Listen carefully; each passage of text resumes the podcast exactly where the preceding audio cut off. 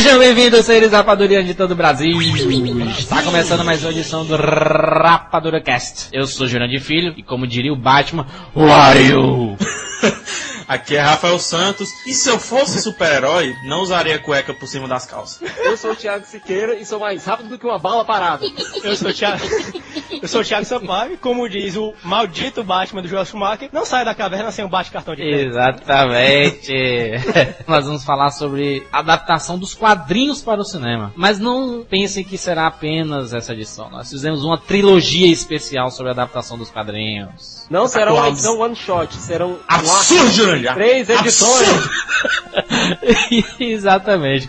Nessa primeira edição nós vamos falar sobre todos os filmes do Super-Homem, sobre Conan, sobre o Quarteto Fantástico, Blade, o Corvo, o Hulk, tudo que você imaginar, Homem-Aranha, tem tudo sobre os quadrinhos nós vamos falar, que foram adaptados para o cinema. Nós vamos tentar fazer uma mescla de falar sobre o quadrinho, sobre o filme, principalmente sobre o filme, que é a nossa área aqui, mas como nós temos especialistas especializados em quadrinhos aqui. Agora Ô, nós obrigado, temos especialistas. Exatamente, mas antes vamos primeiro para os nossos queridos e-mails.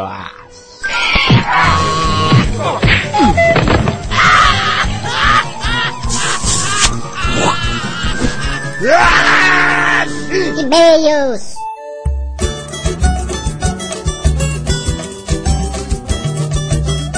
E-mails! Toda vez você inventa um jeito diferente de falar. é. Exatamente, nós estamos aqui com Maíra Suspiro novamente. Me deixaram no Ai, vácuo. ai. É porque a gente ficou assustado com essa tua, tua introdução aí. Exatamente, a, a Maíra Suspiro é a popstar do CCR, né, Rafael? Exatamente. A Madonna do CCR. Lindsay Lohan. A Lindsay Lohan, alcoólatra Não, do CCR. Suspiro, Suspiro é. Todos clamam pela presença da Suspiro. Um dia alguém vai fazer um Cuidado, podcast só pra. Suspiro. É, depois eu começo a cobrar que nem a Madonna, aí o Jurandir vai ficar com raiva. Suspiro Cast. Cash. Exatamente. E, e por falar em suspiro, dizer o pessoal continuar visitando as colunas da Maíra, né? Esse quadro de e-mails a gente vai ler é, e-mails mesmo, entendeu? Não apenas Acho comentários. que é por isso que chamam de e-mails, né? Não, é porque a gente tava lendo muitos comentários e deixando o pessoal do que manda realmente e-mails pro Ah, tá, rapaduracast, arroba cinemacomrapadura.com.br, que inclusive são vários e-mails. Agradecer o pessoal, continue mandando. 300 mil por edição. Você- vocês que têm vergonha de colocar a- uma mensagem no blog ficar exposta, porque tem gente que revela detalhes íntimos, sabe? Coisa assim. Exatamente. Tem vergonha. Então a gente vai ler mais e-mails. É verdade. Manda e-mails para nós. E agradecer também aos vários comentários bacanas que nós estamos recebendo. 400 comentários. Agradecer o pessoal, continu- continue comentando, é sempre muito interessante ver esses comentários. Absurdo, absurdo, absurdo esse comentário, Júnior. Absurdo. Primeiro e-mail, Davi, 28 anos, presidente. Olá, pessoal do CCR. Antes de tudo, gostaria de dizer que, graças a vocês, descobri maravilho a maravilhosa trilogia Borne. Porque depois que eu vi do cast sobre a trilogia, me senti motivado a assistir a Identidade Borne, que nunca havia conseguido vê-lo por completo. E assisti os outros dois logo em seguida. É, sim, e, e lembrar que os e-mails são os mais variados possíveis, né? Tem gente que manda, um e-mail ontem sobre o podcast número 1, sabe? Então são os mais variados. Direto do túnel do tempo, enfim. Posso ler meu segundo e-mail? e-mail? Pode. Eva, tá. O meu e-mail é do André Luiz Alves de Souza, ele é lá de Campo Grande, Rio de Janeiro. Ah, o e-mail dele é uma confissão de um vício, bem dizer. Ele diz que começou a acompanhar as aventuras radialísticas a partir do é, 35º Rapadura Cast e de lá, pra, de lá pra cá ele não parou mais. Ele diz que toda sexta-feira o processo é quase religioso, ele entra no site, baixa o arquivo e já é um reflexo involuntário, ele saca o pendrive e carrega com o arquivo que vai direto pro carro dele. Ah, e é de lá, do carro dele, que ele escuta dando várias risadas enquanto dirige e ele diz que acha que os outros motoristas devem achar ele louco, insano e maluco. Eu acho que na verdade eles devem ficar com inveja de ti, porque é bem humorado, né? Porque é impossível Exatamente. não ficar bem sou escutando nosso programinha, porque somos todas pessoas felizes, né? A gente tava, a gente tava comentando isso ontem, né, Jurandir? Que a gente às vezes vai escutando o programa que a gente grava É. e fica rindo assim do nada, o pessoal pensa que a gente tá rindo deles. Isso acontece. Isso é recorrente, né? A gente tem muitos e-mails do pessoal falando isso. Próximo e-mail, Juliano Chagas Biach... Biasioli, 22 anos. Aí, Jurandir. Santo André, São Paulo. Jurandir colocou o seu italiano pra fora, o italiano interior. Ele falando sobre o, o último cast dos trailers, né? Vocês se esqueceram de falar sobre a nova trilogia Star Wars. Três filmes que foram um sucesso e tem uma ótima ideia, mas um péssimo roteiro, uma péssima direção, um péssimo protagonista e por isso tornaram ruins. A ótima ideia de contar a origem do maior vilão da história do cinema acabaram destruindo toda a sua mitologia. Isso é verdade. Opinião do a nova trilogia, a nova trilogia deixou muito a desejar, apesar de, da ideia boa que o Jorge Lucas teve, né, pra mitologia Star Wars. É, o próximo e-mail é do Rui Licinho Filho, ele é de Salvador, Bahia. Ele fala que escutou o Rapadura Cast, o, que o tema era o céu e sexo no cinema, e que após ouvir, é, e após, ele diz, e após ouvir vocês, a situação horrorosa que passam os cinemas no país, pude chegar à conclusão que Salvador, se comparando com outras praças, pode ser considerado um oásis. É, faz inveja, isso foi minha opinião, ok, gente? Continuando. Tu que adora os baianos, né, que- Rapaz, não vamos fazer comentários pessoais, tá? Continuando. A Bahia é um canto legal, gente. Foi mal, mas eu só não dou muito valor. Enfim, sou mais o povo do sul. É, o baiano, pelo menos dentro do cinema, consegue se comportar dentro das regras básicas da boa educação. O povo aqui até costuma conversar um pouco durante os trailers, mas quando o filme começa, o silêncio impera, pelo menos 90% dos casos. E olha que já assisti várias sessões junto a hordas de adolescentes e nunca vi nada que pudesse ser considerado má conduta. É, acho que essa postura é devido ao fato do baiano ser tão tarado por cinema quanto é pelo carnaval. Por aqui. por, isso, é, por, por isso aqui, mesmo ainda estando longe da perfeição, em Salvador aquela praga de colocar papéis nas cadeiras na frente ainda não foi exterminada. Nossa, Os pés, que papéis. Colocar Opa, os foi mal, foi mal.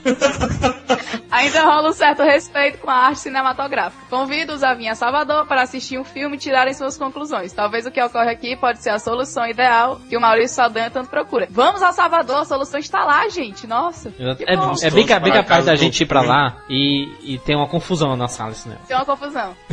É verdade. É, ou o não, tem a- muita sorte e só pega a sessão bacana, ou realmente Salvador tem a galera, né? Qual horário que você Educado. vai, meu filho? Diga o horário aí. Mas eu tirei as conclusões que a gente tem o chamo, Júnior. Eu chamo de, de coisa ruim, sabe? Se a gente Eu tô for. começando a achar que é vocês que aprontam dentro da sala de Ah, Maia. né?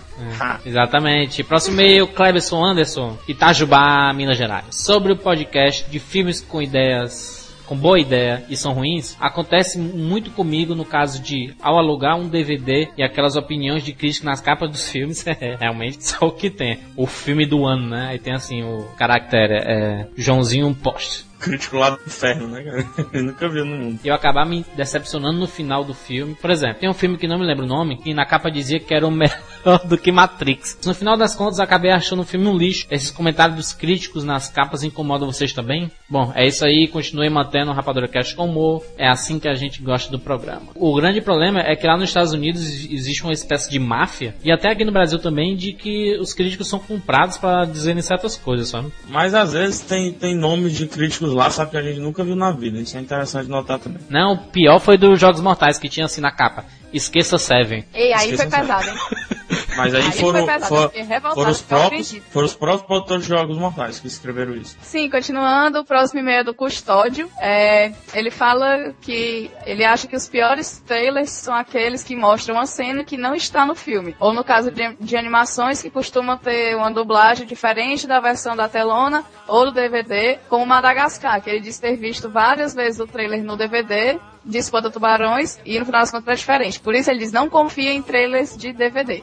Ok, é, eu concordo com ele, esse negócio de mostrar a cena que não tem no filme, ou de botar música que não tem no filme. Eu fui assistir aquela coisinha chamada Casa do, de- do Casa do Lago, só porque no trailer tocava a Ah, música causa do da Kiss, música. Somewhere Only We Know, que é perfeita pra ideia do filme. Mas eu vou assistir o filme, o filme não é bom e ainda não tem a música.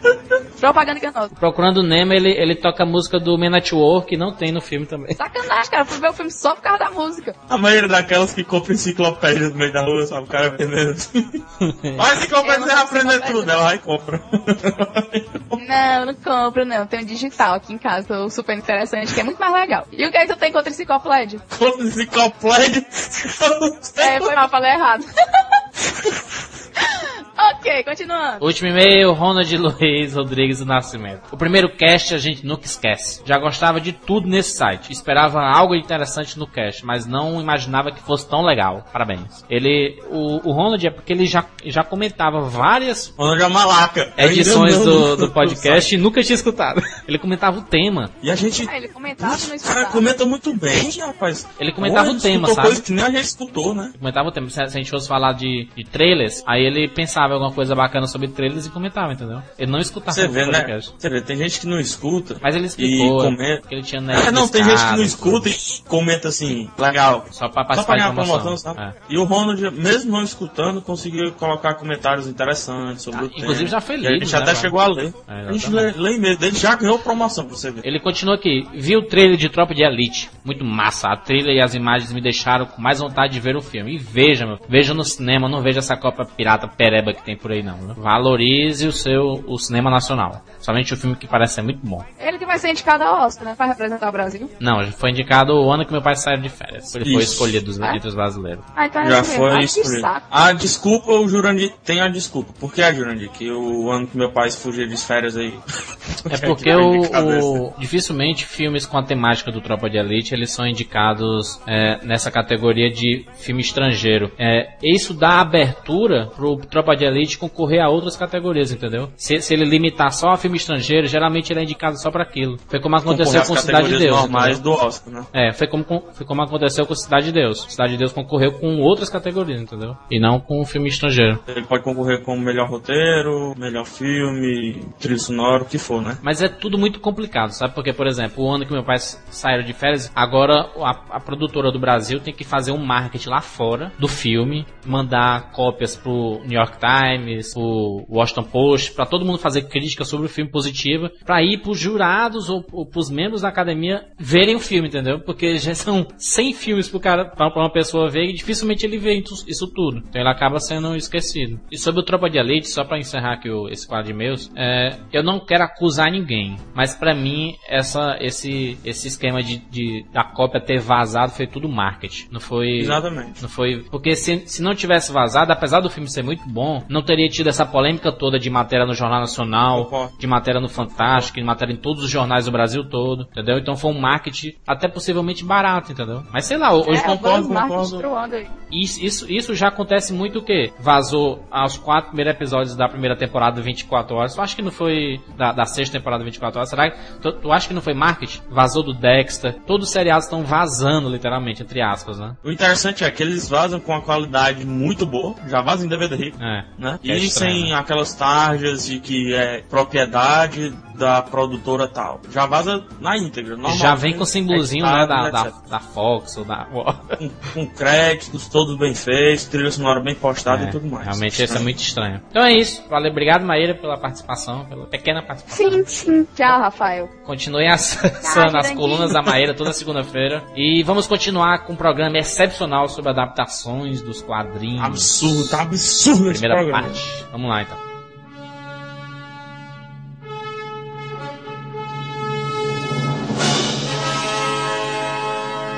Estamos de volta! É, Primeiro nós vamos. Nós fizemos aqui uma ordem não cronológica, né? Isso, uma ordem de. Uma ordem. E, e não de Ordem importância, né? É, foi. Colocamos É. assim, nós Ordem separamos de. Não, o fato é que nós tentamos, nós agrupamos primeiramente as franquias e tentamos separar por, não vou dizer estilo, mas por clima, digamos assim. Exatamente. É, Essa Por ordem sequência. é estranha. como diria Rob Gordon. Exatamente, nós vamos começar falando sobre quem? Talvez um dos super-heróis mais famosos de todos os tempos. Ou super-herói Fracote. tem. Fracote, é fracote. Exatamente, vamos falar sobre Superman, ou Super-Homem, o Homem de Aço. Também conhecido como o primeiro super-herói, o maior super-herói de todos os tempos, o maior herói do mundo, blá blá blá blá blá. O Exatamente. chorão, o bestão, né? Altamente sentimentalista, ele não mata, não sei o quê. São quantos Acho que não filmes? mata, não. São quantos filmes? Cinco filmes, a partir do Superman 1 de 78, que é o mais famoso. Do Richard É, Donner. contando também com dois spin-offs, que realmente devem ser esquecidos, que é o Supergirl e o Aço. Não, o Aço. É. O Aço não é Super-Homem, não. É? Faz É. franquia. Faz parte da parte franquia. Putz, melhorando essa resposta, os filmes são Superman, o filme, Filme. que mania besta, né? Superman 2, a aventura continua.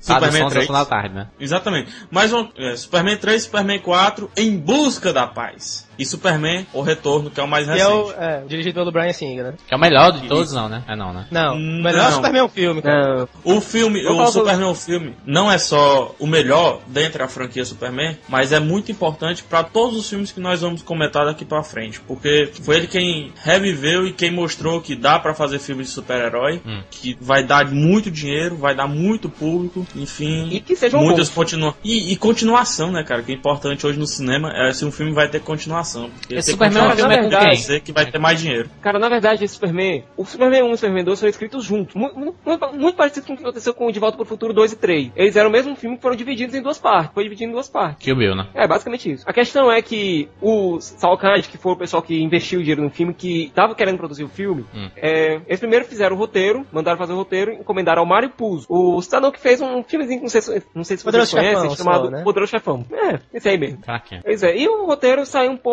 amalucado demais, um pouco viajante demais. Quando o diretor que o Salkand queriam pra assumir os filmes, que era o Richard Donner, assumiu, ele viu o roteiro e disse, não, cara, a gente tem que dar uma minorada nisso daqui, tem que dar uma... fazer um negócio mais pé no chão. Uma E ele garibada. foi dar, dar uma garibada. Foi lá com a ajuda do assistente dele, o Tom Mankiewicz, e criou o Superman 1 que a gente conhece. Mas quem é que faz o, super, o Super-Homem? Quem é que faz? O Ah, ator. Christopher O Reeve. lendário Christopher Reeve. Exatamente. Só que isso aí E eu por sinal, o Christopher Reeve, ele precisava de uma musculatura, né?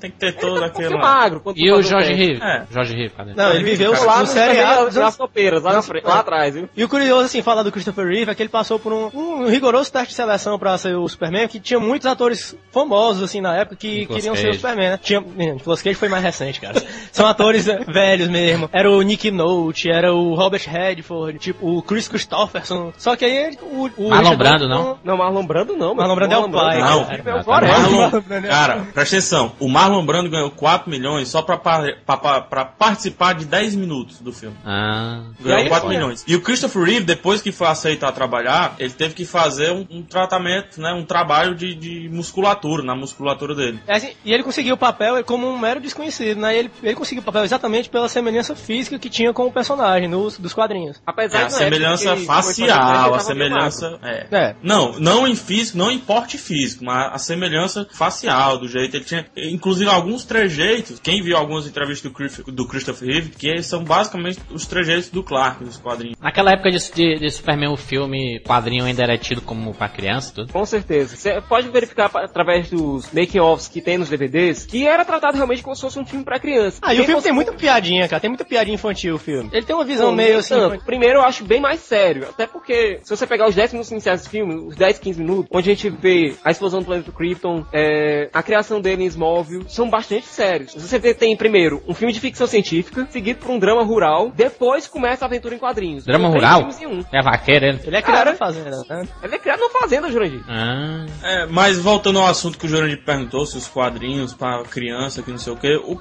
os quadrinhos, as HQs, têm uma particularidade interessante. Se você ler como criança, você vai entender de uma forma. Se você ler como adolescente de outra e já adulto, você vai ter outra visão. Acho que o interessante da HQ, e acho que praticamente todas são assim, ela te dá múltiplas interpretações dependendo da tua Ela é muito bem aceita, ela não fica datada, a HQ. Isso é interessante notar. Exatamente. Engraçado que assim, pra época, os anos 70, efeito especial era uma coisa ainda assim primitiva. E fazer um homem voar era uma coisa, digamos, não era tão fácil. Aí os recursos que eles usavam eram as coisas assim, toscas, mas que pra época revolucionou. Tipo, ah, um dos testes que eles fizeram é pegar um boneco, uma miniatura do Superman e botar numa baladeira. Filmar. E segundo a entrevista da Margot. Kidder, que fazia a Lois Lane nesses filmes, o voo romântico que aparece no Superman filme não foi nada romântico. Ficavam ela e o Christopher Reeve pendurados por mais de 12 horas num fundo azul, num negócio que incomodava pra caramba, doía, e de vez em quando os dois começavam a irritar um ao outro, que é compreensível, já que você vai passar 12 horas amarrado em cima de uma pessoa. Ou seja, você vai ver um filme extremamente romântico lá, o Superman voando junto da Lois Lane, passando pela Estátua da Liberdade, mas acredite, o negócio não foi fácil. Superman 1 estreou, fez um sucesso desgraçado, mas os produtores do filme, os irmãos Salkind, aliás, os Salkind, não ficaram nada satisfeitos com o Richard Donner. Porque o Richard Donner ultrapassou o orçamento, ultrapassou o prazo, e todo o clima bom que você viu no Superman 1, na frente da, no cinema, não acontecia por trás das telas. Aconteciam muitos conflitos de produção. Foi o que os Salkind fizeram. Demitiram o Richard Donner, que já tinha dirigido mais de 70% do segundo filme, e colocaram no lugar o Richard Lester, que era um diretor que eles conheciam e que era totalmente fiel a eles. E que foi altamente supervisionado pelo Christopher Reeve, né, cara? Vale lembrar isso aí também. O resultado foi que Superman 2 saiu um filme um tanto quanto bipolar. Muito sério em algumas partes, mas também com algum trecho de comédia escrachada. Vide aquela luta entre o Superman e os três criminosos kryptonianos, General Zod, Non e a Ursa, que no meio da luta tinha gente voando dentro de cabine telefônica, é, caminhão de voando. É. Coisas assim pra... E- que quebravam o clima de tensão. E o General Zod loucaço, né? Tava loucaço no filme. Superman Não, sai eu correndo e ele se ajoelha meus pés, se ajoelha meus pés, se ajoelha, se ajoelha, se ajoelha, se Era ajoelha, pelo aí, amor de Deus. era aí, Rafael. O Lendário Terence é, Stamp. Ajoelhe-se perante Zod! Cara, Isso mas foi o- consertado ano passado com o lançamento do box mais recente do Superman, que continha uma versão chamada Versão do Richard Donner. Foi o seguinte, o editor Michael Tal, que foi quem fez os making-offs das versões mais recentes dos DVDs, pegou todas as cenas que foram excluídas do Superman 2, que foram dirigidas pelo Richard Donner, tirou as- todas as cenas do Richard Lester, inseriu essas, e nas cenas que ficaram faltando pro Donner filmar, eles utilizaram testes de filmagem pra colocar no meio. O resultado foi o seguinte, todas as cenas que tinham a Lara, a mãe do Kryptoniana do Superman, falando com ele, foram, que foram filmadas pelo Richard Lester, foram trocadas pelas originais que tinham sido filmadas com o Marlon Brando, que foram tiradas por questão de contrato, porque o Marlon Brando ele não queria que o Richard Lester utilizasse nenhum material que ele filmou. Você vê a força do Brando. E aí o resultado foi um filme muito melhor, tipo, sem as piadinhas, embora tenha perdido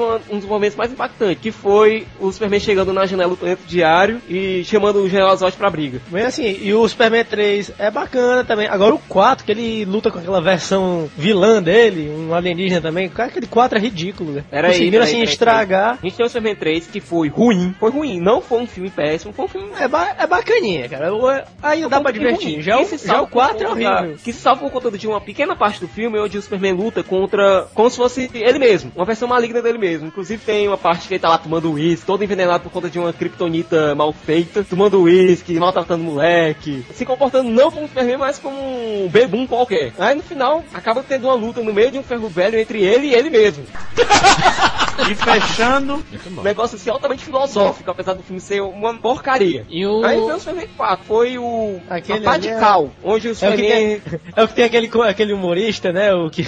é, o Richard Pryor. Ele mesmo. Cara, tosco até dizer chega. Aí veio o 4, onde ele, não sei como eles conseguiram trazer o Gene Hackman de volta, que ele não tinha aparecido no Superman 3 e tinha se recusado a filmar outras cenas com o Richard Lester no Superman 2. Grande Lex Luthor. mas, mas- mas vale lembrar também que no Superman 4 ele, enfim, ele enterrou, né, a, a- a franquia praticamente naquela época, mas só que antes ele estava sendo pensado para ter um orçamento de 36 milhões e a produtora até tinha confirmado esse orçamento. É, pouquíssimo tempo antes de começar a pré-produção realmente do filme, eles cortaram esse orçamento de 36 milhões para 17 milhões, sabe? O que E gerou algumas coisas no mínimo estranhas, né? Tipo, o Superman ganhou um poder de reconstruir coisas com o olhar. Ele reconstruiu a Grande Muralha na China com o olho. que é bizarro, né? E fechando, inclusive, o assopro dele é uma coisa fenomenal. A edição de som do assopro dele é uma coisa fenomenal, né? Aquele Como é, como é? Mostrei, mostrei como é o som.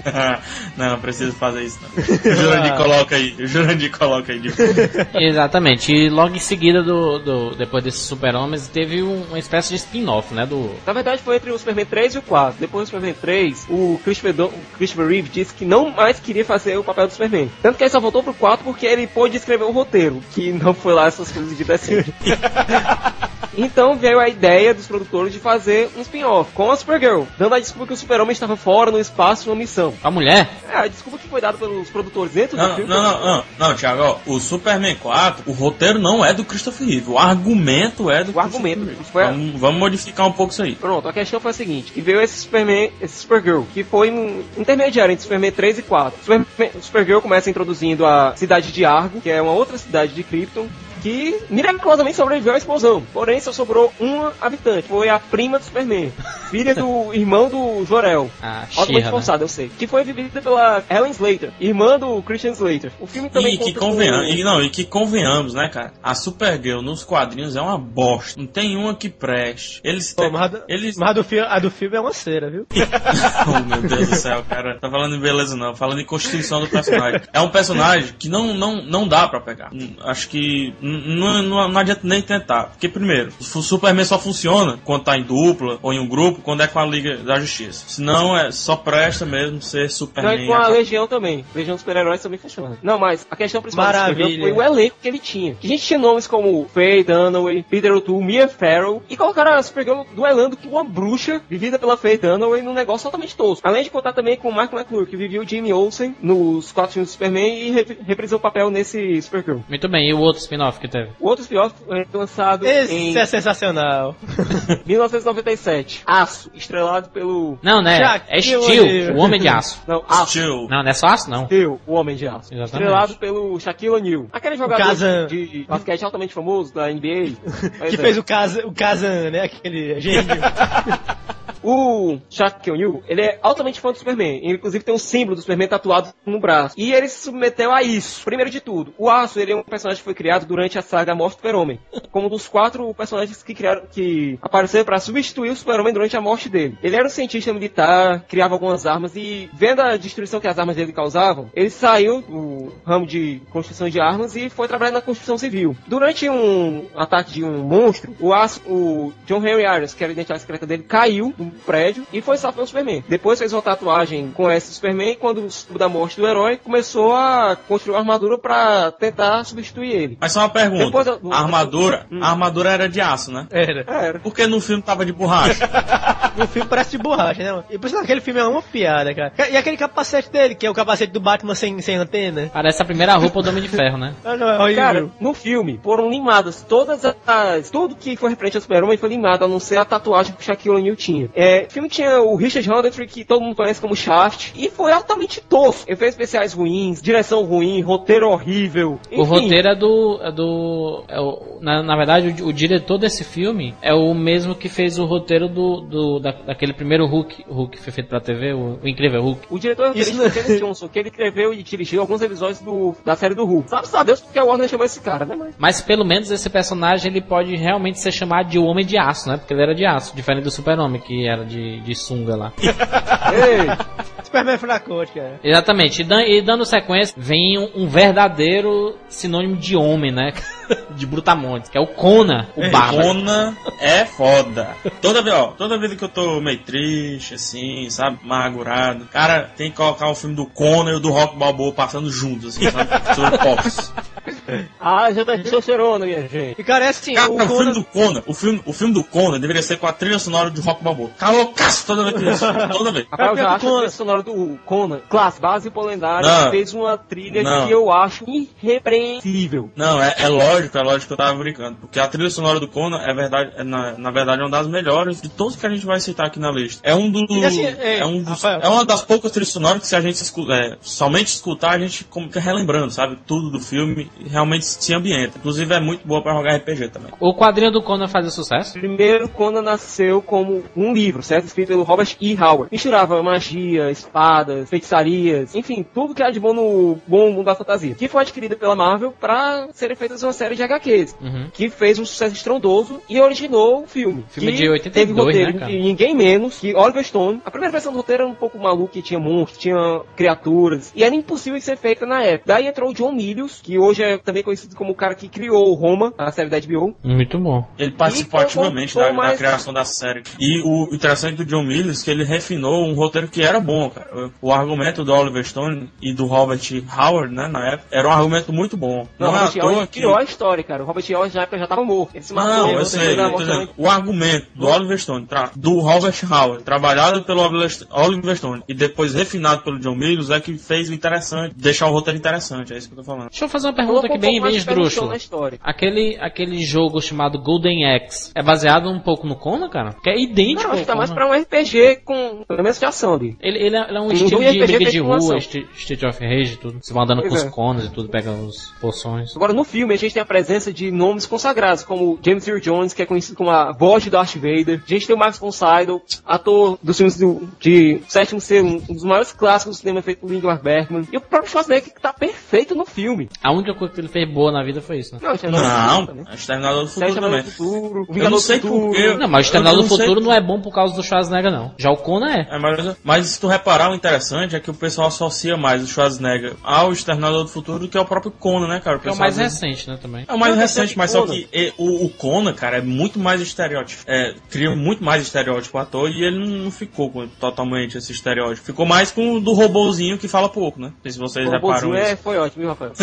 Agora, Mas- porra, o mas Batman... é- é, não, ó, a gente pode dar um exemplo do, do Orlando Bloom, por exemplo. Você não, Vocês estão ganhando, vocês estão ganhando quanto pra me cortar? você não diz que o, o Orlando Bloom não, não, não é mais só o Legolas. Você diz que é o cara do Piratas do Caribe, entendeu? Do mesmo jeito. Não. Lógico que O é. Orlando Bloom é o não, o Orlando Bloom é o Legolas. Nada a ver. Orlando Bloom é o Legolas. É não, não tem nada a ver. Orlando- É, é. muito diferente É o do Legolas. Frodo. É muito diferente do Frodo, tá doido, né? Não dá, cara. O Orlando Bloom é o Legolas. Lógico que não é. O Pir- o Piratas do Caribe, ele, ele é mais recente, deu muito mais fama pro, pro Orlando Bloom do que o próprio Senhor dos Anéis. Não, deu muito mais fama pro Johnny Depp, porque o Orlando Bloom foi o mais colachado de toda a tecnologia. Não, mas ele conseguiu vários papéis por causa do, principalmente do Piratas do Caribe. Nisso o Senhor dos Anéis, Conan, ele- né? mas, mas Que Senhor, papel que ele conseguiu, mano? Senhor dos Anéis, ele é só mais um. Senhor dos Anéis, ele é mais um da trupe. O Piratas do Caribe, É. ele é um dos principais, cara. Ele não, é, ele não é mais um, cara. Ele é um dos que mais. É, um dos que o pessoal mais comenta hoje. Hoje. Comenta o Aragorn, todo mundo né? fala de Lego, Lego, a flechinha, Lego, não sei o que. Todo menino na ré também, ah, é o louro, que não sei o que. É, cara. Pô, É, eu tenho certeza do absoluta que sair da- mulheres acham mais do bonitas do o- Orlando Bloom e voltar Conan, o Ele é o. Legolas. Porém, voltando ao Schwarzenegger, vale lembrar também que ele Obrigado. levou uma indicação ao Framboesa de Ouro de pior ator, né, na época, do Conan. A Framboesa é, um, é um,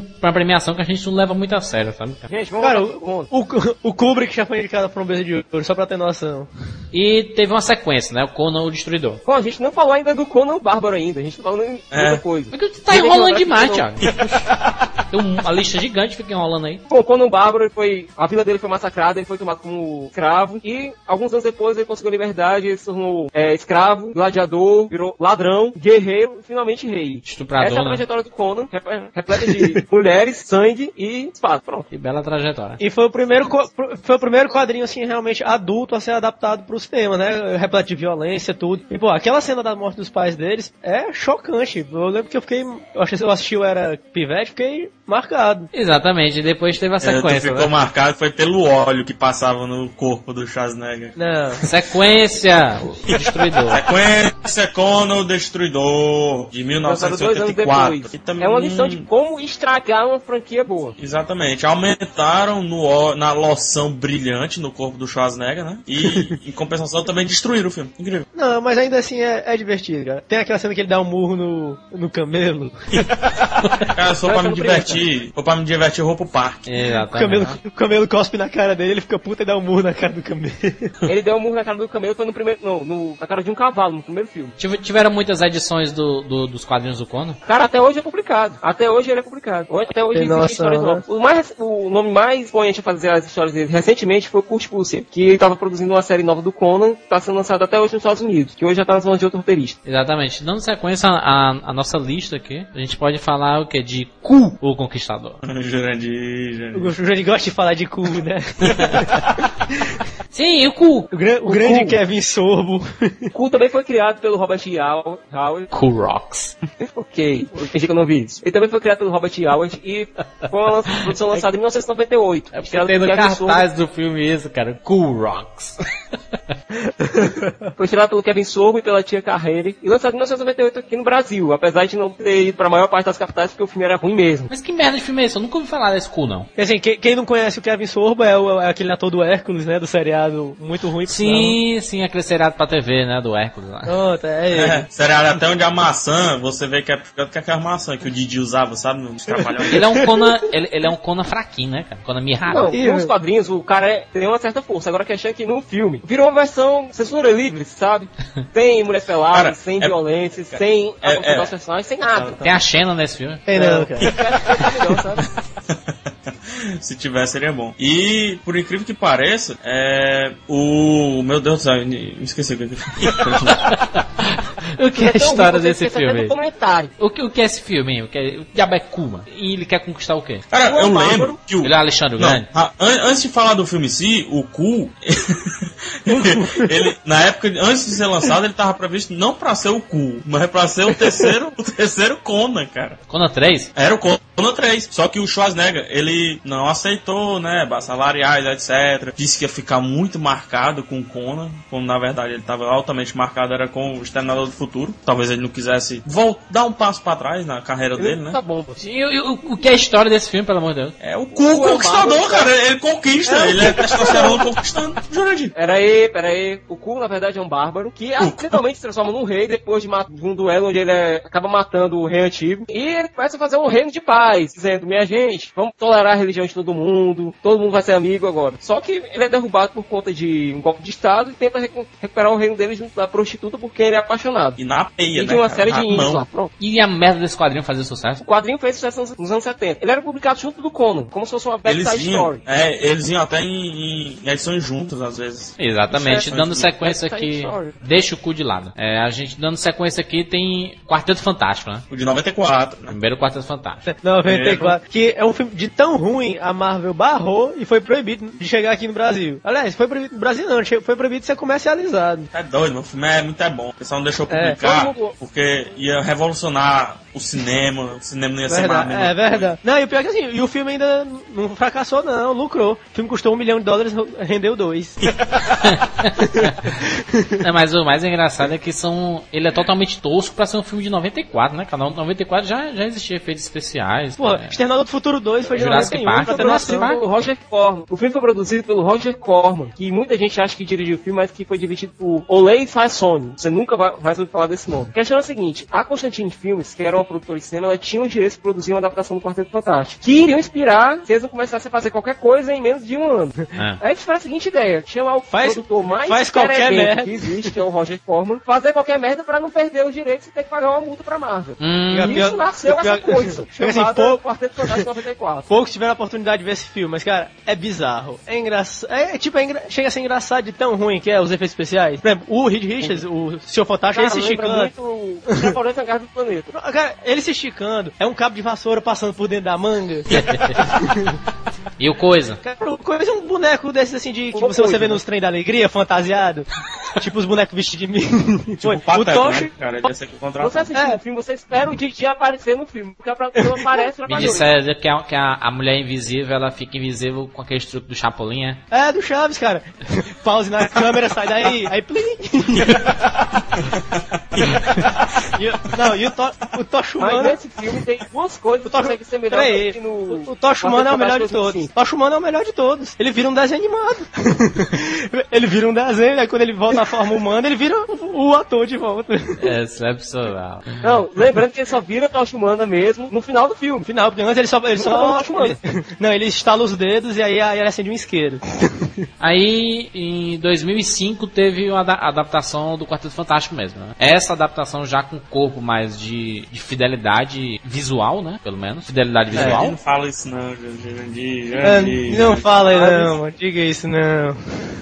O filme tinha mais recursos financeiros, mas Mas o conseguiu era um, nível. e conseguiu um diretor velho pereba, um diretor horrível. Tim Story, diretor de Táxi, aquela pérola da Gisele Bündchen. Mas não não tá parecido não, pelo menos o Coisa, o Tocha, não tão parecido com os quadrinhos não. Não, Cara, o, que o são coisa é o Tocha ficou. coisa. Agora que a E por que, gente que tu não disse que, que não tem fidelidade visual se eles são idênticos ao, ao quadrinho? Não sou idêntico. O Cara, a história. Não, tô, tô falando de, de fidelidade visual. Tô falando de história não. Com essa história, o Reed, o Reed Richards ele tem por volta de seus 50 e poucos anos. Pegaram um ator de Não, 40 e 20. Sim, quase 50. Pegaram um ator de 28. A Jessica Alba, seus auge dos seus 23, pra fazer a sua. A sua também tem seus 30 e muitos. E o pior assim, o, e o Tocha sempre tem. O Johnny Storm tinha a imagem dele loiro. E o Chris Evans tinha a cabeça raspada no filme. Ah, mas aí vocês estão com frescura demais aí. não, a, são da- frescura, a frescura acontece, cara, quando você pega dois personagens como o Doutor Destino e o Reed Richards, são as pessoas mais brilhantes do universo Marvel, e transforma eles em piadas sem graças. Caramba, a versão do filme de 94, do Reed e do Doutor Destino, era mais fiel aos quadrinhos do que essa de 2005. Que conversa. Naquele, É pelo menos, eles eram, eles eram amigos, mostra realmente como foi, né? Pois é, enquanto essa aí você tem o Doutor Destino empresário, coisa É, por isso que não fez quadrinhos. sucesso. Já esse Quarteto Fantástico fez um, um- uma das adaptações que fez mais sucesso. Não de crítica. Infelizmente, né? Não, de crítica lá importa lá em, em bilheteria. Desde quando a, a crítica influenciou em bilheteria. coisas boas. A questão é que esse filme conseguiu se vender em relação aos às outras pessoas. Os, ora, os fãs odiaram, os fãs odiaram. É, mas esse filme, cara, fez com que voltasse a vender Quarteto Fantástico, que brinquedos voltassem a ser vendidos, que videogames saíssem, que jogos de Não, videogame Jurandir. Ó, mas as revistas de Quarteto Fantástico foram das revistas que menos tiveram quedas. E sim, em qualidade. Acho que sempre manteve uma linha de, de venda e etc. Sempre, o Quarteto Fantástico sempre foi muito querido. Inclusive, o Quarteto Fantástico, ele era responsável por impulsionar outras franquias, inclusive a do, a do Homem-Aranha. Quando o Homem-Aranha tava capenga, joga o Homem-Aranha no Quarteto Fantástico, que a revista do Homem-Aranha começava, voltava a vender. Exatamente. A primeira edição do Homem-Aranha teve a participação do Quarteto Fantástico. Que até, né, quando, quando a roupa do Homem-Aranha se destrói, ele pede pro Reed Richards consertar, né? É, que na verdade quem con- tem conserto. E o, e o Homem-Aranha, na verdade, pra você ter ideia, ele queria participar do Quarteto Fantástico, né? Foi exatamente a primeira edição da quinteto. revista do Homem-Aranha. Isso. Ia ser quinteto fantástico. Só que o Rich disse, não, não, deixa assim mesmo. Aí presenteou ele com um carro lá, um negócio lá. Carro, aranha Não, quem deu o carro foi o Tocha, o, o Spider Carro. Exatamente, o Spider Carro. E, e mais tarde o Homem-Aranha lá. sempre, o Homem-Aranha sempre voltava é, nas revistas do Quarteto Fantástico pra ser ressuscitado. E em 2007 teve a adaptação, a sequência, né? Ficha O prateado. Quarteto Fantástico prateado. Foi menos ruim. Deu uma É, melhorada. ele melhorou no principal. Acho que já, acho que já tá, como já estava destruído a questão do Quarteto Fantástico e tudo, ele, o primeiro filme fez o favor de destruir. Eles preferiram continuar com esse tema, mas eles investiram bastante na constituição do surfista prateado, que é, que é muito importante, né, cara? Porque é um personagem, pra você ter ideia, ele, o pessoal foi, foi o maior frenesi de todos os tempos, assim, acho que dos quadrinhos, quando tiraram, quando pararam de, de falar de surfista prateado. Só mandava cartas e mais cartas, os fãs se juntavam, porque na época não tinha negócio da internet, assim, essa coisa toda, né? E o surfista prateado ganhou uma revista solo, sabe? E era espetacular, era uma revista bem adulta, inclusive, a revista do surfista prateado. Tirando esse conceito que o Jurandir perguntou no começo do programa, ah, revista infantil, não sei o que. Essa revista, ela parte do adulto. Lógico que se a criança lê, ela vai gostar, tá entendendo? Mas pro adulto, ela se encaixa bem mais. O, a narrativa do, do surfista prateado, o cara que teve o planeta é, destruído, né? Foi preso na atmosfera terrestre, no universo daqui, melhor dizendo. E toda a revista, cara, ele terminava, você tinha uma dó do personagem, sabe? Ele terminava implorando, assim, pra ser Chorando, liberto. né? pra- Chorando, cara, era bizarro. Ele se ajoelhava na prancha dele, sabe? Era bem sentimental mesmo a revista. Aí que tá assim, E- a continuação, a continuação, ela foi levemente superior que o primeiro, Quarteto Fantástico. O problema é que manteve o mesmo clima e o Surfista Prateado, ele tem uma história muito interessante a ser abordada, como o Rafael disse, é uma história adulta, ele tinha muito pra ser, é uma história complexa. Mas ele foi, o filme foi rasteiro, simplesmente a história contada por cima e apelou mais pela ação. E dando sequência aqui, tem o filme Tuck Girl, a garota do futuro. É quem, mas? A mãe de quem? Eu não faço a mínima ideia do que seja isso. A O mãe de quem? 1995, Jurandir. Ele tinha a cantora Laurie Perry como a personagem título e o vilão era Olha aí. Ninguém... Olha o filme. Olha o nível Olha- do filme. Olha ele, hein? Olha ele, hein? Qual é o ano desse filme? 95. Exatamente, a sinopse do filme. Em um futuro caótico, garota luta contra a tirania da organização que domina o estoque de água potável do planeta. Pois é. Mas a gente título é vivido pela cantora Laurie Perry. Tinha o elenco ainda tinha o Rapper Ice-T, a Naomi Watts em início de carreira e no outro Olha tinha o Malcolm McDowell em fim de carreira como vilão do filme. A Isso quase Pett, uma- ela fez o Free Willy, né, cara? Que Não quer dizer nada, né? que não quer dizer nada, né? Isso é grande coisa, hein, Jurandir? Pra Não, não completar o tem. filme ainda tinha o lendário Iggy Pop como o cara de rato. Deve ser Iggy Pop, cara meu. de rato. Desaplica aí, tá pros Cara de amigos, né? Ei, cara de rato. Os apelidos de colégio, assim, né, cara? Vai começar a chamar ele de Iggy Pop, né? Iggy Pop. Sim, o quadrinho, esse Tuck Girl aí, fez sucesso, teve o quê? Duas edições? É porra nenhuma, não, Ele, cara. ele era um quadrinho underground, publicado na Austrália, que alguém viu e decidiu, olha, vamos fazer um filme disso. Aí, beleza, pronto, gastaram dinheiro com isso. Na verdade, ele era britânico, o Ó, pra, quadrinho. pra tu ver como o filme foi bom, porque ele foi dirigido pela Rachel Talalay. Rachel Talalay. A mesma diretora de Hora do Pesadelo 6. Olha ele, hein? Olha ele? Exatamente. Então, tinha potencial o filme, eu não vi, não faço a mínima ideia do que seja Tank Girl. Se ela começasse nua, assim, tirando o uniforme, sabe? Aí, É, talvez... Bikini Girl, né? É. Tank Girl. Vamos falar de filme, É. vamos, vamos falar de filme de verdade. A gente pode dar sequência aqui falando de O Corvo, né? Corvo, Cidade dos Anjos. Não, é só o corvo. né? Primeiro Cidades Anjos é com Nicolas Cage.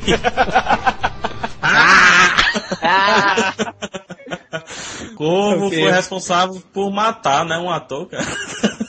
Aí, Literalmente. humor negro O do estranho é que assim, ia ser a cena da morte dele, né? A, a morte do personagem, que ele leva um tiro. Aí Acabou ficou que real, né, é, cara? Ficou real, então. Botou uma bala de Ninguém verdade. tá, peraí, mas ninguém tá entendendo nada, cara. O Brandon Lee, a gente não citou o nome dele, o Brandon Lee morreu Filho na do gravação Lee. desse filme. Exatamente, o filho Primo do Jet Li. Aí dentro, Jandir. Não, não. Nossa, tá Amigo do Jurandir.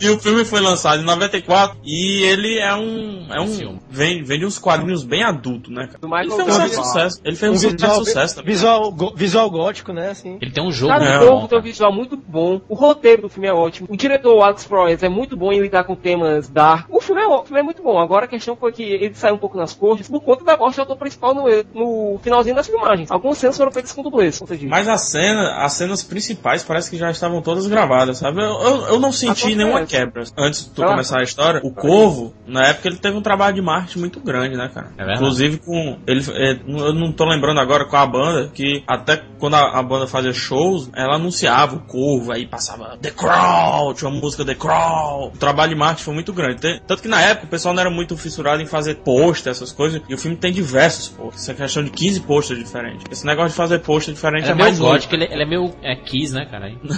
15 Não, é cara, gótico, é- cara. 15, 15 é palhaçada, cara. É. Legal.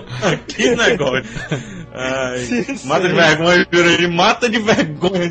Mas uma coisa que a gente não tá. Uma coisa que a gente não tá perguntando é qual- quais eram os poderes, né, do- dos heróis. Afinal, são programa de heróis, né? O corvo é porque ele morre, né? Aí ele, ele ressuscita, ele é ressuscitado por um corvo. Aí ele tem o intuito de vingar, vingar a morte dos assassinos dele e da namorada. Aí ele ressuscita com super habilidades. Ele é mais ele é rápido, imortal, mais forte. Ele só pode ser. A única forma de matar o corvo, o, o corvo, é matando o corvo mesmo que trouxe ele de volta à vida. É colocando bala de festinha, né, cara? Ou então Literalmente, esse né? tipo de verdade, né? Eu, eu, eu lembro que eu assisti recentemente o Corvo 3, cara, na televisão. Passou um dia desse. Que não lembro. E tinha É, a Kirsten Dunst. uma- É horrível, Isso. cara. Não, Que é, um, 3. é o que tem o Enfim. David Borenas de vilão. Não sei, sei que é meio mexicano, tem uns mexicanos lá no começo. Enfim, Ah, não. o, o Corvo, vale lembrar que o Corvo talvez não fosse o Brandon Lee, né? Na verdade, o Brandon Lee se ofereceu à época pra fazer, o pessoal guardou um pouco de lado, porque eles estavam tentando o River Phoenix, que é o irmão falecido Fênix. também, do Joaquim Fênix, né? É. E tentaram também, pasmem, o Christian Slater, O cara. destruidor de filmes. Christian Olha aí. Slater, O destruidor. literalmente. Dois anos depois veio o Corvo Cidade dos Anjos, uma continuação ruim do Corvo. Que aliás não era meio uma continuação, horrível era como esse se fosse filme. outra história com outra pessoa sendo ressuscitada do, do Corvo. Sabe quem tá nesse filme? Iggy Pop. Iggy Pop é o cara. Contra-atacante de novo. E o personagem, o nome do personagem, o nome do personagem dele foi traduzido bizarramente pra, pra português por Curva. Ele é o Curva. Ei, Curva. Fala, Curva. Curva. E tem, um, e, e tem também o carinha que faz o, o, o Justiceiro, né? É, o Thomas Jane. Outra curiosidade do filme é que ele conta também com a Tui Tang, que fez a Ranger Amarela no primeiro Power Rangers e Oh. morreu depois do Isso é filme. importante. Morreu? Ela morreu depois do filme. Um acidente Morreu sim. A gente sabe- A Ranger Amarela morreu? Morreu. Caraca, O maluco. Corvo teve, teve mais, deu origem a um seriado também, que era estrelado pelo lendário Mark da Cascos, né? Que é do bom. O seriado É, é, mesmo. bom. O ator é espetacular, que ele fez Esporte Sangrento. Brilhante, com aquele negão das barbas tortas, das barbas gigantes. É. Fazer E o, capoeira. o Corvo teve até quatro, até o quarto. O terceiro era um lourinho protagonista, que esse terceiro é uma porcaria. E o quarto Isso. é pior ainda, que o quarto é, é estrelado pelo Edward Furlong, que é o John Connor do Exterminador 2. E o vilão é o Angel do seriado Angel e Buffy a Casa do. Isso, pronto, Isso, é esse cara mesmo. Foi esse filme que eu vi mesmo. Peraí, a gente pô- ia, pagar- ia pular outro filme aqui, que é adaptação, mas que do mesmo ano do Corvo saiu outra adaptação de, de super-herói, mas esse é diferente, que é o Máscara. Poucos Isso, sabem que é, é uma poucos sabem que é uma adaptação de quadrinhos. E foi, foi, assim um estouro, porque ele revolucionou mesmo assim, essa, voltou a essa moda da adaptação de quadrinhos. Jim Carrey, né? Porque o Máscara, que quem não sabe o Máscara, eram os quadrinhos de terror. Aí a ideia era fazer um filme de terror, o filme chamaram o diretor, o Chuck Russell, que é o diretor da Bolha Assassina. Aí eles acharam que não, acho que não vai pegar não, essa história de terror. Vamos fazer uma comédia. E pior que e deu certo, né? Até porque o personagem é, é- é meio sinistro, né, cara? O Máscara mesmo, assim. Ele tem um, um ar assim de sinistro. O Máscara. eu, já, eu já vi tese de mestrado baseado no Máscara. Por incrível que pareça. Psicologia Máscara é que ele já teve um encontro inusitado com o Batman, Coringa e com o Lobo. É, né? é, Eu. HQs. O que é que não aconteceu no mundo dos quadrinhos, né? Eu disse, é normal. O Jurandir, ele tem um, um- Ele não aceita certas coisas, sabe? E sim, o vai aceitar os super-heróis nada a ver se encontrando. A gente chega. O Jurandir, o Homem-Aranha, participou do Quarteto Fantástico. São mundos Mentira! diferentes. Mentira! Batman só existe com Gotham City, ele nunca tá fora de Gotham City. é, Sônia, a Liz. É o mundo É. dele, ele, ele mo- mora dentro daquelas bolas de neve assim, sabe? Que você deixa É, assim eu no armário. prestar umas- HQs da Liga da Justiça, viu, Jurandir? Exatamente. Pois é, o Super-Homem, Ca- cara. É. Super-Homem é só atravessar o, o riozinho ali que já chega em Gotham, mano. Não, o, o super-homem é o quê? É, é fazenda e cidade. Próximo, Blade, o caçador de vampiros. Filmaço. Muito bom Filmaço. primeiro Blade. Filmaço O primeiro espetacular. Blade foi o que realmente deu início às adaptações de HQs da Marvel. Essa série nova começou com Blade. Se não fosse Blade, não teríamos X-Men, não teríamos Homem-Aranha, não teríamos nada que conhecemos hoje. Toda a indústria de cinema estaria completamente diferente do que conhecemos agora. E o o Wesley Snipes, né, cara, ele foi um dos poucos que viveu muito bem o personagem. né? É verdade. Parece que ele fez uma. Ele, ele leu bastante sobre Blade. Eu- a, gente, ai- a gente ainda não citou o, o Batman, por exemplo, agora como o Christian Bale e outros atores aí, mas o Wesley Snipes no, Bra- no Blade 1, além de ter uma direção muito boa, né? Ele foi um ator que realmente soube viver o personagem. Que não é fácil, não é um Os personagem quadrinhos fácil. ele era negão mesmo. Era. Sim, os. E ele é apareceu lógico. primeiro como vilão do Homem-Aranha também. Ele apareceu muito nos quadrinhos do Homem-Aranha já. E a Exatamente. primeira aparição dele foi numa revista chamada Tales of Horror. Exatamente. Mas o, o Blade ele fez muito sucesso, principalmente por causa da construção do, do personagem feito pelo Wesley Snipes, né? Porque ele, ele deu uma vida extra ao personagem. Ele já tinha vindo do daquele filme O Demolidor, né? O Demolidor, né? Do Stallone. Ele tinha com o Stallone. Muito bom. Ele era o vilão, né? Ele era o vilão maluco no filme. Felizmente o filme é muito bom, né, cara? O Blade ele tem alguns poderes, né? Diz- Dizem aí, Thiago, alguns poderes que ele tem. O Blade é como É vampiro, é realmente um vampiro com força além do normal, velocidade além do normal, reflexos totalmente aguçados. Só que ele não tem nenhuma das fraquezas dos vampiros. Ele pode andar durante o dia. Ele caminha de dia, é verdade. Inclusive ele é, ele, ele é conhecido como aquele que caminha de dia, né? Daywalker. Eu não, eu não sei se vocês se- sentem isso. Toda vez que eu assisto Blade 1, que é o Caçador de Vampiros, né? Eu sinto que ele deveria morrer ali, sabe? Não é à toa que os outros filmes estragaram, né, cara? Não, o o Blade 2 2 eu acho muito bom. Blade 2. O Blade 2 Blade é 2 tem bom.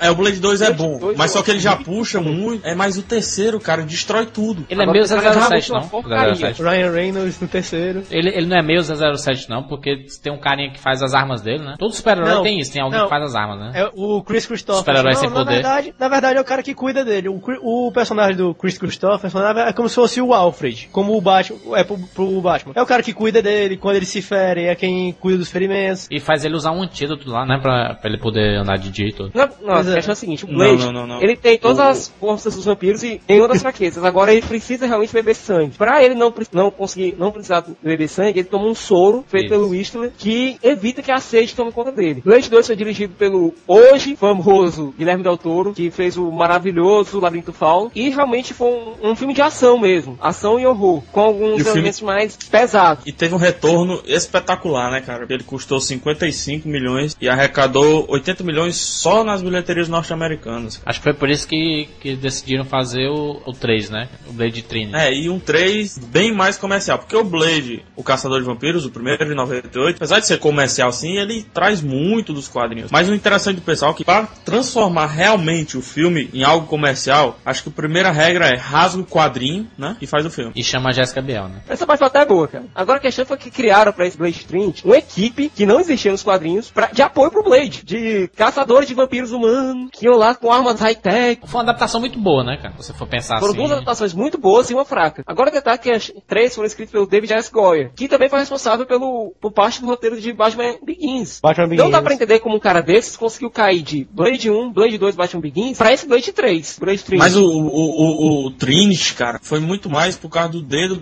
é, do pessoal da produção. cara. Você vê, não é que o filme seja completamente ruim, o filme é bem feito, até bem escrito, certo? Ele tem um roteiro bom, mas o problema Não. do filme é que ele se tornou muito comercial. Preste atenção. O que eu critico O do Blood também Trinity... do David S. Goyer, porque ele não deveria ter dirigido aquele filme. Foi o primeiro filme que ele dirigiu, ele era um diretor altamente verde, e o diretor podia, o produtor podia chegar lá e fazer o que quisesse. Algo que também prejudicou muito o Demolidor. Mudando de, de lado, teve o Hulk, o Esmeralda. Esse filme que rendeu três filmes espetaculares, né?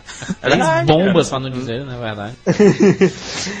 Começou com o da TV. O da TV é o, é o melhor que tem, Não, vamos falar primeiro do, do, do cinema logo, que o pessoal se ambienta logo. É. do Ang Lee, né? O do cinema de 2003 do Ang Lee, por incrível que pareça, reassistindo recentemente, eu passei a gostar do filme. Aí dentro fala. Não, falando sério. Sim, oxe. Assim, acho que das adaptações ele recria muito bem os quadrinhos. Só que o problema é que o do Hulk é que ele não funciona em momento algum como filme só. Cara, o Então, do o- Hulk ele tem grandes acertos. Eu adoro a edição em formato de quadrinhos que o filme tem. Eu adorei a interpretação do Eric Banner como Bruce Banner, aliás, como Bruce, já que ele tem outro nome no- durante metade do filme. Eu adorei a Betty Ross da Jennifer Connelly. Aliás, como não gostar da Jennifer Connelly? O Nick Doyle está altamente loucão no filme. Agora também sofre de graves problemas. O primeiro deles, os cachorros Hulk. Qual era a verdade. Daquilo? Não, o, pri- Poodle. primeiro problema deles é o, o próprio Hulk. Não, Hulk é leva- Ele tá quase um, um- um palhaço de circo, inchado. Mas Primeiro o Hulk tudo. é bizarro, cara. O Hulk é bizarro. Mas dessa Sabe forma por quê? não é não. Mas não, cara, tu tá acostumado com a visão do Hulk da TV, que é um ator pintado, ele é do tamanho de, um, de uma pessoa. Mas nos quadrinhos ele realmente fica, é não- é ele não- fica Ele é gigante. É que o Jurandir- Ele virou um macaco gigante. Não, o Jurandir, ele, ele assistiu o Hulk, o Hulk do Didi, sabe? Aí pensa que era aquele jeito. O Hulk do Didi. No, pra você ter ideia, é. o Hulk nos quadrinhos. Quanto mais curioso o Hulk, fi- o Hulk fica, mais forte ele fica. Agora a questão é que colocaram isso também na relação do tamanho dele no filme, coisa que nos quadrinhos não tem. Ele chegou a ficar com É, mais de no- qua- quase 4 metros de altura no filme. Não, não é nem questão de altura, é não. tão grande. Mas, mas ele, ele, Não, ele não, dá a impressão o- de o ser Hulk forte é tão gordo. grande. entendeu? Não, mas ele é bizarro, Jurandir. Tu não tá entendendo. Ele é tão bizarro nos quadrinhos, tão bizarro, que às vezes, por exemplo, eu tô lembrando aqui um- de, uns, de uns traços que faziam quando o Wolverine participa das histórias do Hulk, certo? O Wolverine tá lá olhando pro Hulk e o, o, o quadrado, né, do quadrinho lá desenhado, não coube o Hulk. Tá só o, o- o negócio verde, assim, os peitos verdes, sabe? E as calças dele. Eles tentam até Calças colocar essa roxas, viu? perspectiva no roxas. próprio calças roxas. Eles colocam, tentam até colocar essa perspectiva no quadrinho. Então por que não fazer isso no filme também? Porque ele é bizarro. Você vê a luta do Hulk contra o Endigo nos quadrinhos, é quase que não cabe no papel. Aliás, quase que o, não cabe no Hulk, papel. o filme do Hulk, ele, que eu gostei muito, a luta do Hulk no deserto contra o exército, eu achei aquela sequência fenomenal. Sensacional. Mas tem história Agora, que eu velho. Precisava era enfiar um super vilão ali no meio pro Hulk ter uma luta final com ele. Aquilo foi altamente necessário e altamente Foi patético. forçado demais. A participação do Nick Nolte até aquele momento no filme tava boa, fora os Poodles Hulk. Ma- Mas também Isso o pessoal não entende direito, porque o Ang Lee ele quis dar uma visão mais adulta, mostrando assim o conflito interno do Bruce Banner com o Hulk e tal. Não, o E Hulk parece o King gente- Kong, mas... ah. Não, mas muita gente queria ver era pipocão mesmo, queria ver porrada, não queria ver conflito interno. Aí por isso o Ang Lee sofreu uma certa repressão por causa disso. Na, Se fosse um filme ele de acertou comédia, no filme, seria ele acertou. legal. Agora, quando ele errou, ele errou mesmo. Até agora eu não consigo entender o, o Poodle Hulk ali. Porque aquilo é um Poodle, minha gente. É um Poodle. A É, raça de cachorro foi- mais piada que, mais tosca que existe. E colocaram a versão Hulk dela. Eu tenho um É, pulo o aqui em filme é casa. ruim por causa disso. Mas é ruim porque não tem história nenhuma. Era o que tinha É, que fazer. o, né? Eric, o, o Hulk não ia ser interpretado pelo Eric Bana. Em primeiro lugar, o primeiro ator convidado foi o Mark Wahlberg, incrível que pareça. E o Fred Prince Jr. foi depois convidado, mas aí chegaram no Eric Bana. Ele prefere fazer Scooby-Doo. né? Fred Prince Jr.? Ele prefere fazer Scooby-Doo. Fique lá. E leve o Poodle Hulk junto, por favor. Exatamente. E a, e a gente pode falar um pouco também da, daquele filme que saiu pra TV, né? Que é bem antigo, que é Galhofa Cara, aqueles, Total. Hulk- aqueles Hulk da TV era engraçado. E, e já começava com aquela moda de misturar heróis, né? Fizeram o Hulk com o Thor, Deus do Trovão, e inventaram um Hulk com o Demolidor, que na verdade era um Demolidor tosco com a roupa preta. E a. Primeiro de tudo. Vamos parar aí, viu, seu Thiago? Aquilo Não, ali não era o. Thor, não. Aquilo ali era um, um marombado louro que tiraram o sabelador da onde. Aquilo não era o Thor. e, e tinha os machados, né? Aí, já fizeram Não, então a adaptação do. a- fizeram a adaptação do Thor pro cinema já, né? É, com o Hulk. Não, esse foi um. Foi E o Hulk- tentativa. Vai ser um Peraí, remake. e o Hulk, cara, o Hulk com o Demolidor, aquele Demolidor era muito engraçado, velho. Era uma roupa, velho, de nylon preta e uma, e uma máscara que cobria os olhos. Era uma máscara dessas de pilantra, de assaltante, que bota pra cobrir o Hulk. Cara, mas hoje em dia, com, com o nível de maquiagem que tem, dá- daria pra fazer um, um Hulk bem feito, cara. Tipo, pegava o Luferrino lá, Jurandir, o Hulk não é o cara pintado de verde. todo O despenteado. Hulk é um monstro gigante. Não, Sim, não mas gigante, não, não e meio. transformaram o Ed Murphy em gordão e ficou bem feito? Dá Vamos um agora, Hulk. né? Cara, o, o Jurandir, ele não entendeu o negócio Hulk, cara. O Hulk não é um cara legal, um cara que se pinta de verde e rasga a roupa. Ele não é lobisomem, Jurandir. Pra- Ô, Jurandir!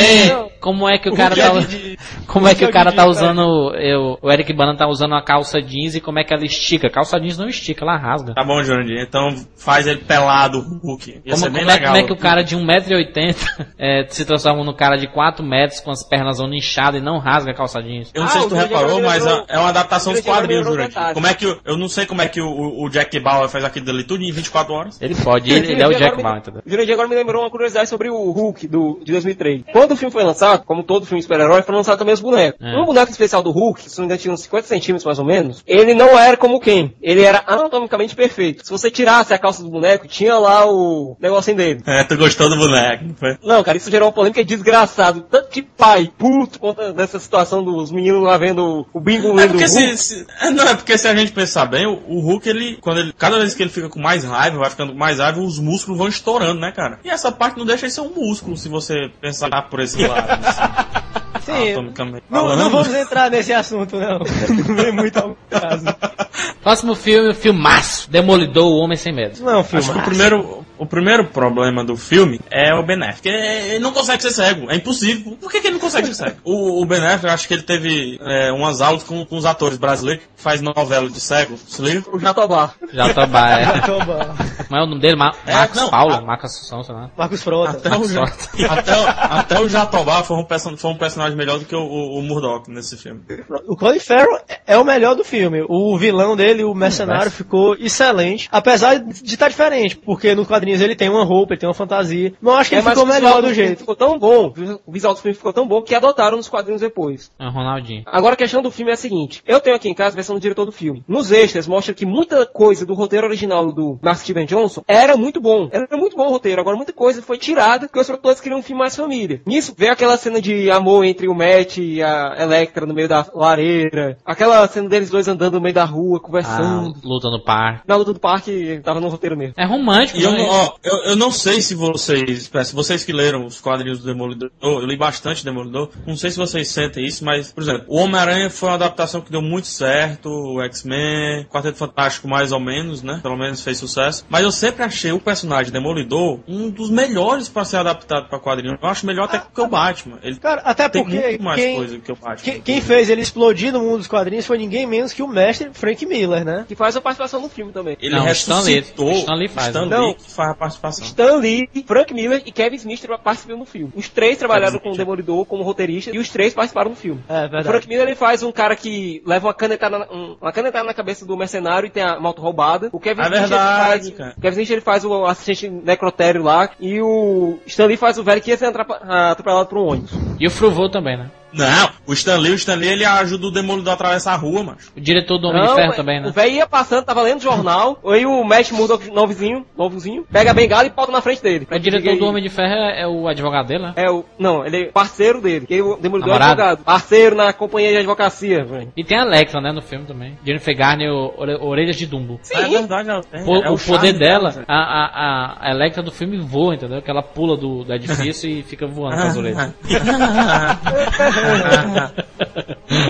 Foi uma piada. Pesou, eu acho que pesou muito o fato do Demolidor, o fato de ter um diretor estreante, né? O Mark Steven Johnson, que anos depois viria fazer a bomba do Motoqueiro Fantasma. Exatamente. Cara, O- o- nos extras do fi- filme, ele simplesmente diz: Olha, eu fiz o filme, eu cortei as cenas que o produtor queria, eu fiz as cenas novas que o produtor queria, eu fiz tudo do jeito que o produtor queria. E lancei o filme do jeito que o produtor queria nos cinemas. E eu tô lançando essa versão do diretor, que é a versão que eu queria lançar no cinema. Ele disse isso, ele foi extremamente chapa branca em relação a- aos produtores do filme, que pintaram E e Smith, né, cara? O Kevin Smith que participou, participou do filme, como vocês falaram aí, ele até escrevia os, ah, os próprios quadrinhos do Demolidor, né? Ele escreveu uma saga do Demolidor chamado Demônio da Guarda, muito boa por sinal. Eu, exa- é, Vin Diesel tava cotado pra fazer o Demolidor.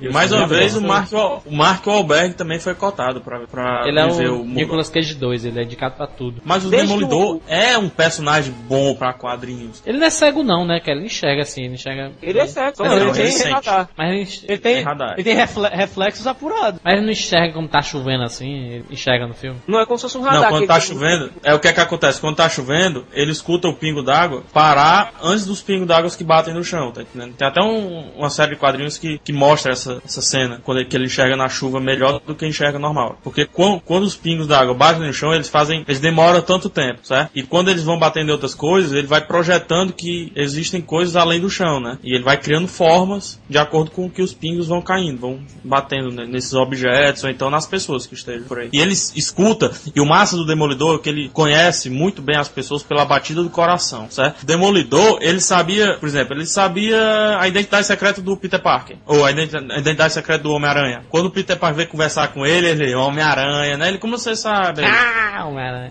ah, ele, eu escutei a batida do teu coração. É interessante isso aí também. Exatamente, e o pessoal gostou tanto de um personagem do filme, Que acabaram fazendo um filme pra ela. Ai, Ah, é uma, uma bomba. O filme saiu em 2005. eu É choro muito quando bom. eu. Eu gostei do filme. Jurandir, Só tu, né, Jurandir? Jurandir, aquilo Foi é um uma- atentado. Ela tava Ela no é auge do dia né? sendo amiga das criancinhas. Meu amor de Deus. Ela tava no auge do Alias, né, cara? Eu nunca vi assassina boazinha. A Electra nunca foi boazinha. Foi não? Não, ela é uma anti-heroína. Ela se dá muito bem com o Wolverine e com o Justiceiro, pelo amor de Deus. E por que é que no Demolidor ela é a filhinha do papai legal? Produtores, gente. Ele é a filhinha Produtores. rebelde. Ele é a filhinha rebelde. Porque qual é a, filha, qual é a filhinha boazinha que se, se veste de noite pra sair matando gente? Mata não. Mata, Ela é uma justiceira. Ela é uma justiceira. Não, ela é uma assassina. Assassina contratada. Ela é uma assassina profissional, Jurandir. Ela Hum. ganha pra fazer aquilo.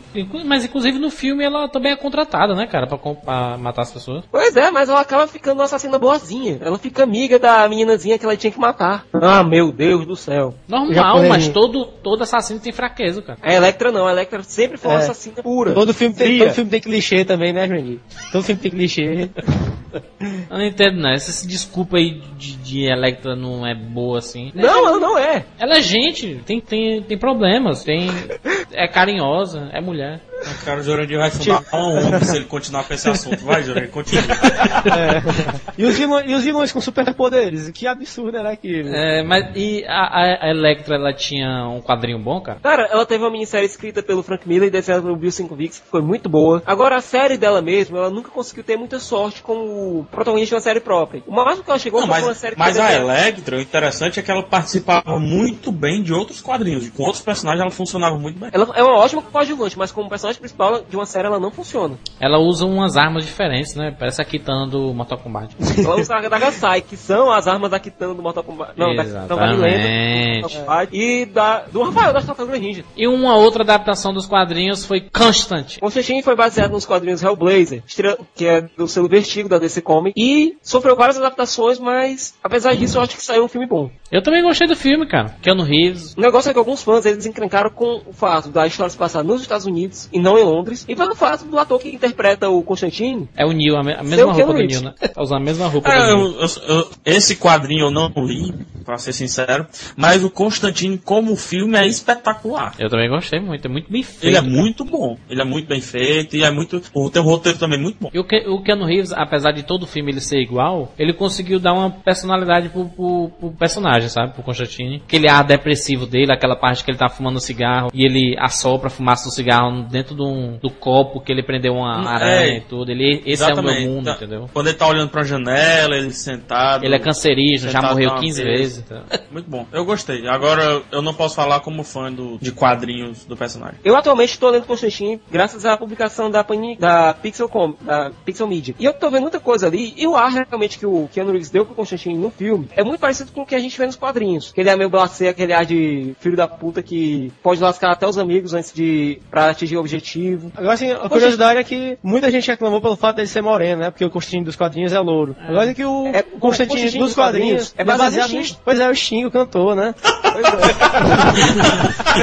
Não é brincadeira, Rafael. O de- O desenho do personagem é baseado no, no Sting. E ele consegue ser melhor do que muitos filmes de que tem pitadas de exorcista, né, cara? Porque aquele começo dele do exorcismo é muito bom. A parte de retratação do inferno também é muito legal. Aliás, o Inferno ficou completamente diferente em relação aos quadrinhos e, na minha opinião, ficou melhor no filme que nos quadrinhos realmente. Enfim, né, cara? Uma excelente adaptação. Não, não é uma excelente adaptação, é uma excelente filme. Como adaptação, É um excelente filme. Mas dizem que o, o filme é, é melhor do que os quadrinhos? Não, não é. Se você pegar as histórias que o Constantine participa, que foram escritas pelo Alan Moore, as histórias que foram escritas pelo Neil Gaiman, as histórias do Warren Ellis, você vai ver muita coisa melhor do que no filme. Agora, não eu, deixa... eu, eu conheço fã do quadrinhos, assim, revoltado com o filme e diz que o filme foi um afronte. Vamos falar agora então da trilogia Homem-Aranha. Porque muitos dizem que, junto com X-Men, uma das melhores adaptações dos quadrinhos, né? Se não a melhor adaptação dos quadrinhos. E uma das mais rentáveis também. Começar falando primeiro do, do, do primeiro Homem-Aranha. O, a direção, o roteiro, os, os diretores, os roteiristas e etc, todos que estavam vendo, parece que era aquela, era que nem nós, que eu, eu desde pivete, muito pivete, estava esperando o Homem-Aranha no cinema, sabe? Caralho, Homem-Aranha, Homem-Aranha! E eles pareciam com o mesmo estilo, o mesmo instinto, na verdade. O que é bom. O que deixou o personagem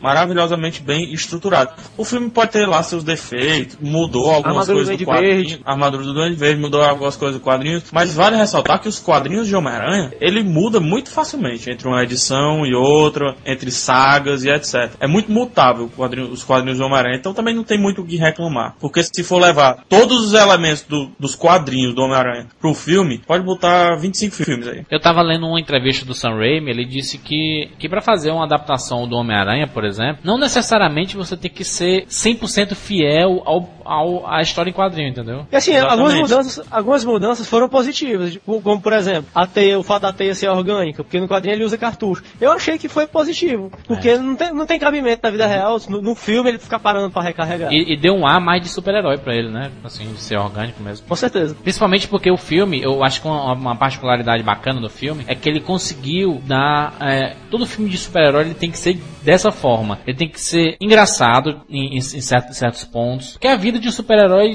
é, na vida real, assim, ele, ele, ele é meio engraçado, né, cara? Se você for reparar, o, o, o Peter Parker, ele é, um, ele é desajeitado, ele é nerd. Não, sobretudo o Peter Parker. O Peter Parker é daquele cara que o Duende Verde prestes a matar a Gwen Stacy. O amor da vida dele, ele solta uma piadinha. E por falar em Gwen Stacy, que foi a maior mudança que teve em relação a quadrinhos e filme, né? Que o pessoal realmente tacou o pau. Fã que era fã do romance Gwen Stacy, Peter Parker, é, tacaram o pau na adaptação. Mas ficou até bom, pra ser sincero, porque na verdade a Mary Jane do filme é como se fosse a Gwen Stacy dos quadrinhos, tá entendendo? É, é verdade. Muito, Porque nos da quadrinhos- Gwen Stacy nos quadrinhos foi pra, foram pra Mary Jane. O fato Mary dela Jane ser a mudou. namoradinha do Peter desde sempre, desde se apaixonar por ela desde que era criança. Isso aí tudo foi transferido pra Mary Jane nos A filmes. Mary Jane. É, mas o problema é que, é, é que nos quadrinhos também, o, a, quando a, a Gwen Stacy morreu, né? Eles meio que colocaram a, a Mary Jane como substituta, né? E o pessoal não gostou no começo e depois é que foi criando uma certa afinidade, né? Com, Mas o pessoal não gostava, não era por causa da, de ser a Mary Jane. entendendo? Acho que o pessoal não gostaria se fosse com qualquer mulher do mundo, cara. Porque o romance Peter Parker, Gwen Stacy era fenomenal. Era muito bom e tava morrendo, sabe? O romance dele tava acabando. E eles quiseram dar um final digno pra esse romance. ele matando Nada melhor ela, do né? que matar a Gwen Stacy. No- E ele fica sentimento de culpa, né? É, porque foi pelo erro dele, cara. Foi por causa de um erro dele, praticamente. Que a Gwen Stacy morreu nos quadrinhos. Ele fica, pela primeira vez nos quadrinhos, há uma, um- uma parada dessa. Que a gente vê, o Batman nunca erra, né? O super-homem é tão super perfeito. A ideia que tem um super-herói é essa. E o Peter Parker não. O Homem-Aranha não. Aquele cara que erra mais, dá as vaciladas de, de adolescente. Por exemplo, no filme eles transferiram essa responsabilidade da morte da Gwen Stacy pra morte do Ben, né? No primeiro filme, do tio Ben. E ele fica com aquele sentimento de culpa. No primeiro filme, todo o sentimento de culpa que ele deveria ter pela morte da Gwen Stacy, já que no filme estava sendo abordado o Duende Verde, etc. A gente sente esse, esse feeling, né? Com, para com a morte do tio Ben. É verdade. Que foi muito importante. Aí entra o que falou o Sam Raimi. A gente, quando a gente está falando em adaptar, a gente não precisa levar a história e filmar a história. A gente precisa levar elementos da história. Levar elementos que façam relembrar os quadrinhos. Porque é aquela coisa, se a gente for refilmar um quadrinho, que graça vai ter? É, você repetir a A história, já né? leu? Não tem É, surpresa. a gente não não tem completamente diferentes. Ah, O que e pode ser feito fora- é como, por exemplo, 300, que realmente é uma narrativa de cinema colocada num quadrinho, aquilo ali deu pra reproduzir fielmente. Agora, Homem-Aranha, que tá se arrastando desde os anos 60 até hoje, não tem como reproduzir tudo fielmente. Não dá, cara. E tem certas coisas em quadrinhos, por exemplo, que não funcionam e não vão funcionar nunca num filme. Por exemplo, vários Duende Verdes. Quem é que aceita isso, cara? Duende Verde, que era o psicólogo do filho do Harry Osborn, do, do, do pai do, Norman. Harry Osborn, não, não dá. Do Norman Osborn, não dá, cara. Não, pra um filme não. Por, por quê? Querendo ou não querendo, a grande maioria, questão de, sei lá, 70%, 80% dos que vão assistir Homem-Aranha, Demolidor, é primeiramente público de cinema. Quer queira, quer não. Quem lota é público de cinema. Em cada sala você, você tem, assim, 10% das pessoas que são realmente fãs dos quadrinhos, que, que leram antes do filme. É por isso que às às vezes tem, tem umas piadinhas assim que o pessoal não entende, né? Aquele público de cinema. É, Só por os exemplo. fãs dos quadrinhos que entendem. Por exemplo, quando, quando, a gente tava assistindo o Quarteto Fantástico recentemente e apareceu o, o Stan Lee, ninguém sabia que era o Stan Lee, entendeu? Só os, os a nerdaiada, sabe? Pois é, a gente vê o pessoal vibrando com isso. Isso é, isso é, isso é importante pra, pra atmosfera do filme. Em Homem-Aranha, por exemplo, eu me lembro, um grupo, um grupo que tava na minha frente ficou rindo da morte do Duende Verde, sabe? Do Norman Osborn. Olha, morte de paia, não sei o que, o cara só fez pular e enfiou o jato no bucho, né? Mas foi assim no Foi quadrinho. daquele Foi, jeito, minha foi exatamente. Aquilo sim é trazer elementos-chave, colocar numa história que não é igual ao do quadrinho, pra tornar uma boa adaptação. Isso é adaptar, certo? Se for trazer o quadrinho pro cinema, isso é copiar, é diferente. Eu acho que o, o primeiro filme é muito bom, o segundo filme é ótimo, excelente, o terceiro filme é mais ou menos. Não, o terceiro filme, ele teve a responsabilidade de trazer todos os elementos principais que não foram abordados nos outros. Por exemplo, a amizade do Harry Osborn com o Peter Parker, sendo que os dois eram vilões. Porque nos quadrinhos, eles mesmo sendo vilões, eles eram amigos. Sempre quando ia chegando... Antagonistas com, com a máscara, mesmo sendo o Peter Parker, sendo considerado Eles sendo adversários. Só pela, Eles- pela morte do pai dele, eles eram amigos em primeira instância. Eles tinham que reproduzir, re- colocar esse elemento de amizade pra conseguir mostrar que o Harry não era um cara ruim. Ele só tava um pouco desorientado. Corretamente. E a questão, pessoal. Putz, mas o Venom, o Venom é um cara grandão, fortão, que não sei o que. Cara, o Venom é um personagem que, pra ser levado pro cinema, precisaria muito de um ator bom. É, já Certo. basta o Hulk gigante. Não, não, não dava pra colocar um brutucu, um brucutu, melhor dizendo, fazendo o Venom. Porque ia ficar artificial, ia ficar o Venom pancadaria. O Venom não é só isso. E eu acho que um- o melhor desse, desse terceiro filme é justamente o, o Ed Brock, entendeu? Topper Grace, ele bota no bolso a atuação do, do Tobey Maguire, né, que vinha sendo elogiada há tempos. E também coloca no bolso a- a- o, o ator do, do, do, do Harry Osborn, né, que também não é muita coisa. James Franco. Assim, O James Franco. ni- ni- ninguém falou ainda do Homem-Areia, né? Que muitos disseram que ah, não precisava do personagem, mas ao meu ver foi um personagem assim sensacional, porque é o mais complexo dos vilões. Quem porque, tava, enfim, sendo- quem tava sobrando realmente naquela da- no Homem-Aranha 3 era o Venom. Que eu realmente é. não vi necessidade de colocar ele naquele momento. Eu já vi acho o necessidade de contrário. colocar o Ed Brock. Eu vi Não, mas vamos pensar, ó, mas por que colocar o Venom e por que colocar o Homem-Areia e misturar histórias que nos quadrinhos, cronologicamente falando, estão um pouco distantes, certo? E vilões de- bastante diferentes nos quadrinhos, eles estão completamente diferentes. O Venom veio pra quebrar tudo mesmo nos quadrinhos, enquanto que o Homem-Areia, inclusive, se tornou um super-herói. Membro dos Vingadores, Ah. inclusive. Membro dos Vingadores. Porque exatamente porque o Homem-Aranha é um personagem complexo, porque ele não é um vilão. Porque, por sinal, a, a interpretação do Thomas Hayden Church achei muito boa, porque apesar de ser um personagem forte, ele tem uma imagem ameaçadora, ele tá sempre com uma cara de triste. Porque é uma, uma pessoa amargurada com si e ele só faz o mal, ele só rouba bancos porque precisa ajudar a filha. Ou seja, é um personagem complexo, porque ele não é, ele não tem maldade dentro de si. E no caso, a relação dele com o Venom é porque ele foi usado pelo Venom. Exatamente. Outra coisa que falam mal do terceiro filme, ah, não sei o que, o Homem-Aranha emo. Qual- O eu emo não entendo isso, sabe? Eu, não- eu não entendo isso. Qual é a tendência do momento? Ou a pessoa é desse jeito, certinha, nerd, etc. Ou então a pessoa é emo, largadão, sabe? É totalmente o contrário do nerd, o emo. Então, quando ele tava com o simbionte, ele tinha que realmente ser o contrário do nerd. E o contrário hoje, nos momentos atuais do nerd, é o emo. Ele tava aparecendo no vocalista do Green Day. É, enfim, Jurandir. Ele ia fazer o quê? Botar uma metralhadora no- na mão e sair matando tudo? Outra coisa que reclamaram do Homem-Aranha 3, certo? A homenagem que o Sam Raimi faz a embalo de sábado à noite, né? Ele dança e tudo mais. E por que é que ninguém falou mal da Noite em Fuga do segundo filme? Quem falou mal da, da música dos anos 60 no filme? Raindrops É um- my head. É disso que eu tô falando. É um estilo do Sam Raimi. Ele gosta de fazer homenagem, gosta, e ele vai fazer homenagem. Por quê? Porque ele deixou o filme com a cara dele. E ele tem propriedade pra fazer isso. Porque ele foi um dos que. Um dos poucos que souberam tratar bem um herói dos quadrinhos no cinema. Você Agora, via que ele bacana você gostava. fazer um paralelo entre os três primeiros Superman e os três primeiros Homem-Aranha. Nos dois, nos, nos dois primeiros de franquia, a gente tem a origem do herói. No segundo, a gente tem o herói existindo poderes, pra ficar com a mulher que ama. E no terceiro, a gente tem o herói enfrentando a versão maligna dele mesmo. É verdade. Então você notar um pouco. Lembram bastante os plots, não o desenvolvimento, mas os plots iniciais dos três filmes. E vale lembrar também que o, o Homem-Aranha, ele foi pensado pra três filmes, né, cara? Apesar de deixar vaga pra fazer quantos filmes for preciso, mas ele foi pensado pra três filmes. Porque o Sam Raimi sabia que pode perder a qualquer momento o Tobey Maguire, ele pode acabar não renovando pra fazer outro, tá entendendo? E não vai ser legal, hoje não é mais legal você substituir ator principal. Quando, quando deu certo no 1, deu certo no 2, deu certo no 3, no 4 aparece, sei lá, o Edward Norton de Homem-Aranha. Dá certo no James Bond, só Quebra. isso, né? É, enfim, porque James É, é- Bond é outra totalmente história, diferente do assunto, né?